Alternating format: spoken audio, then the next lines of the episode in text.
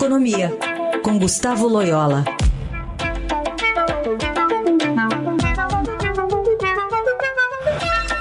Oi, Loyola, bom dia. Bom dia. Aliás, feliz ano novo, né? Não nos falamos ainda em janeiro. Pois é, feliz ano novo para você, para todos os nossos ouvintes também. Isso aí.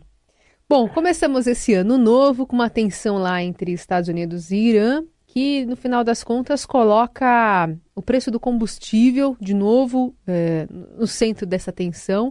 A gente viu recentemente né, uma questão envolvendo a Arábia Saudita, mas agora tem essa tensão do, do, do, Irã e dos Estados Unidos. Queria saber o que, que isso, né, essa possível alta que deve se consolidar já é, nessa segunda-feira, a cobertura dos mercados, enfim, mas como é que essa alta de combustível deve afetar o Brasil, já que pelo menos o presidente Bolsonaro já declarou que está bastante apreensivo em relação a isso? Bom, isso vai depender do, do que acontecer com a crise, né? Como, como é, vai se desdobrar essa, essa questão é, da eventual retaliação pelo Irã, né, dessa ação dos Estados Unidos, e aí depois a contra-retaliação dos Estados Unidos, enfim, ah, isso pode escalar realmente eh, e gerar um, um, conflito um pouco mais sério no, eh, na região do Golfo Pérsico. Isso evidentemente afeta a oferta de petróleo e, e, e aí os preços vão se fixar num patamar mais, definitivamente mais alto, né? Porque por enquanto há uma reação aí ao, à morte do, do general iraniano e, e, tudo pode acontecer essa semana, inclusive uma, uma volta aí um pouco mais do preço do petróleo para o patamar menor. Mas, é, como eu disse, vai depender muito do, do desdobrar da, da crise. É, pode ser que, de fato, a gente tenha aí um, uma espécie de choque de petróleo, é um aumento do preço dos combustíveis no mundo inteiro. É, isso vai, isso traz mais um elemento é, negativo no crescimento global, né? E, além disso, domesticamente, nós temos um efeito sobre é, a, a, inflação, pelo menos um efeito temporário.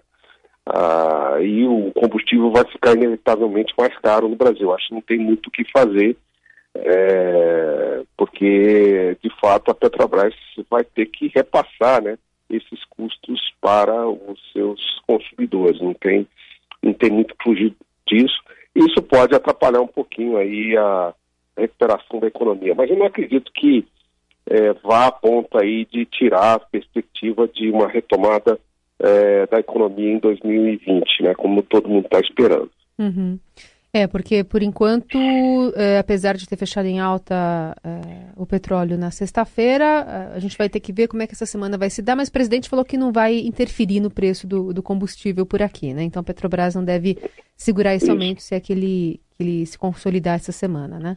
Exatamente. Eu acho que o presidente faz bem em não intervir, né? Eu acho que o preço tem que realmente flutuar e, de acordo com o preço internacional, como ocorre em todos os países do mundo, né?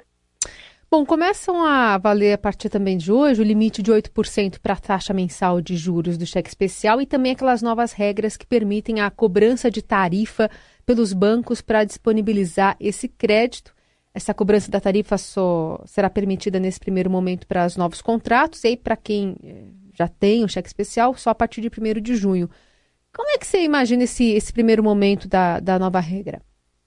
Olha, eu, eu, eu, imagino, em primeiro lugar, que a maioria dos bancos deve optar por não cobrar essa tarifa. Ela, ela é uma tarifa que não, deve, não, repre, não vai representar muito em termos de adição, adicionar, adicionar receita para os bancos, porque, na realidade, ela, é, quando há utilização do cheque especial, é, ela tem que ser deduzida, deduzida da taxa de juros, e aquelas pessoas que não utilizam a, a, o cheque especial não vão, evidentemente, é, é, vamos dizer assim, solicitar limite, abertura de limite pelo banco. Né? Então, é uma tarifa que basicamente não, não vai ser arrecadada pelos bancos, ou se for com é, um valor muito pequeno e com uma série de questões operacionais. Então, por isso eu acho que a maioria dos bancos sequer vai cobrar essa tarifa, pelo menos por enquanto. Né? Eu acho que é, acho que pelo menos é isso que a gente é, ouviu aí é, de algumas declarações de, de executivos de bancos, né?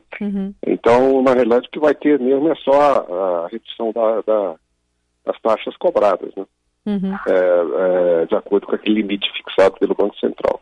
Então, nesse primeiro momento, vamos ver o que vai acontecer. Lembrando que quem tem até 500 reais de limite no cheque especial, né, não, não vai ser cobrado, mas aí é acima é. Desse, desses 500 reais, né? É, exatamente. Eu acho que o que vai acontecer é que os clientes vão pedir, que têm hoje limites que não utilizam, né, é, vão pedir para que haja redução do limite para 500 reais. É, é. E para não, não, de fato, não, não, não pagar essa tarifa sem utilizar, né? Então, de fato, é, isso vai levar, assim, quer dizer, aqueles que utilizam o cheque especial, a, a tarifa já está incluída na, nos juros.